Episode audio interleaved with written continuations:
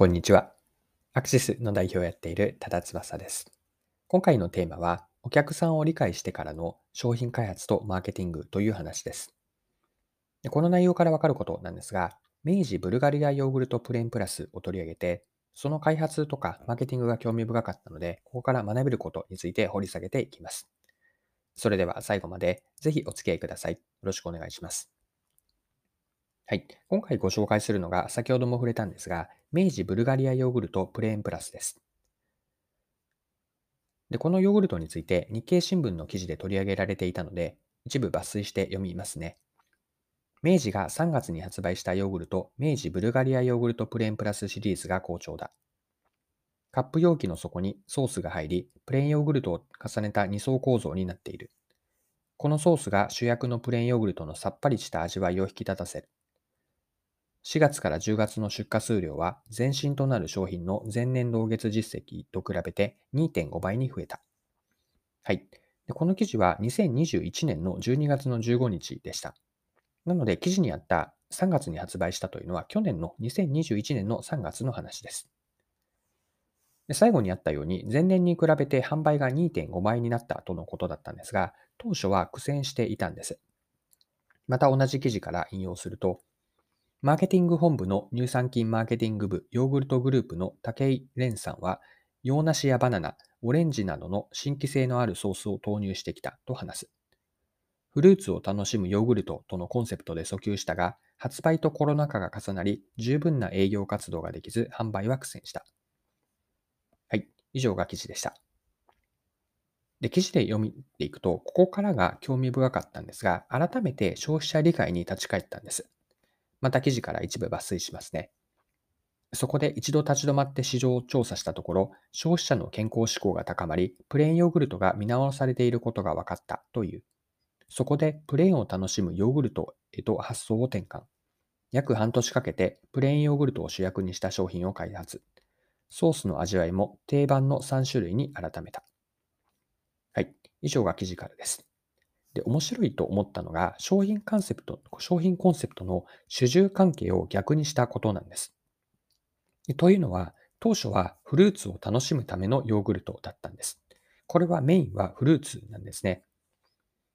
その後にコンセプトを逆にしてプレーンを楽しむためのヨーグルトに変えたんです。これはプレーンが主、メインですね。そしてフルーツソースがサブなわけです。でコンセプトにまで立ち返って半年かけてコンセプトを実現する商品を開発しました。では、この商品である明治ブルガリアヨーグルトプレーンプラスから商品開発やマーケティングに学べることを一緒に見ていきましょう。明治ブルガリアヨーグルトがリニューアルでやったことというのは消費者理解に立ち返ってのコンセプト変更と商品開発なんです。販売が苦戦する中で小手先の対応ではなく、そもそも消費者が何を求めているのかまで立ち返りました。で、これはマーケティングとか商品開発への持論になるんですが、自分たちの答えはお客さんの中にあると考えています。答えとは、今回の明治ブルガリアヨーグルトプレーンプラスの例で言えば、販売不振の商品の売り上げを伸ばすアイデアです。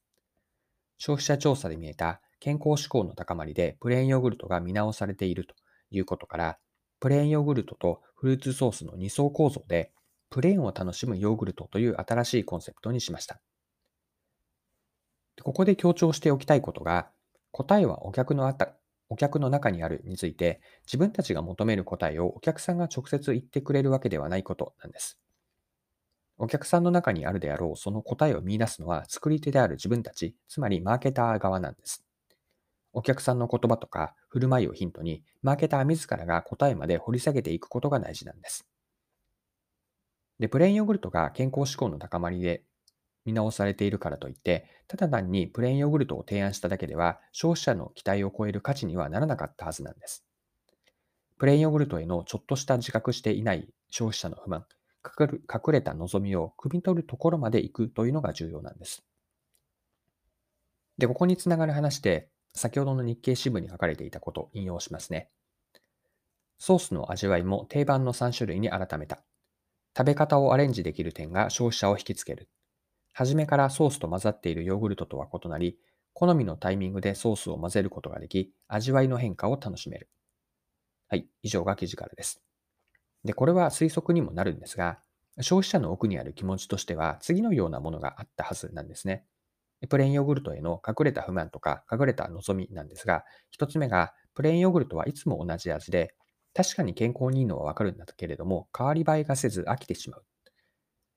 二つ目は、もっと自分好みでプレーンヨーグルトを楽しみたい。味や食べ方を工夫したい。そして三つ目が、プレーンヨーグルトといういわば白いキャンパスに自分の好きな絵を描きたいと。まこういった隠れた不満とか望みがあったはずなんですね。ただし消費者はこのような明確な意見を持っているわけではないんですね。だからこそ、マーケターが自ら答えを見出して、隠れた不満とか望み、ま潜在ニーズに刺さる価値提案につなげることが大事なんです。はい、そろそろクロージングです。今回は顧客理解からの価値提案という視点で、明治ブルガリアヨーグルトプレーンプラスを例に商品開発やマーケティングに学べることを見てきました。最後に簡単にまとめておきます。これは持論としてお伝えしておきたいことがあったんですが、答えはお客さんの中にあるという考え方です。ここで言っている答えとは、例えば今回見てきたような商品不振、販売不振の商品の売り上げを伸ばすアイデアです。で、アイデアのヒントはお客さんの中にあるんですね。でただしなんですが、自分たちが求めるその答えをお客さんが直接言ってくれるわけではありません。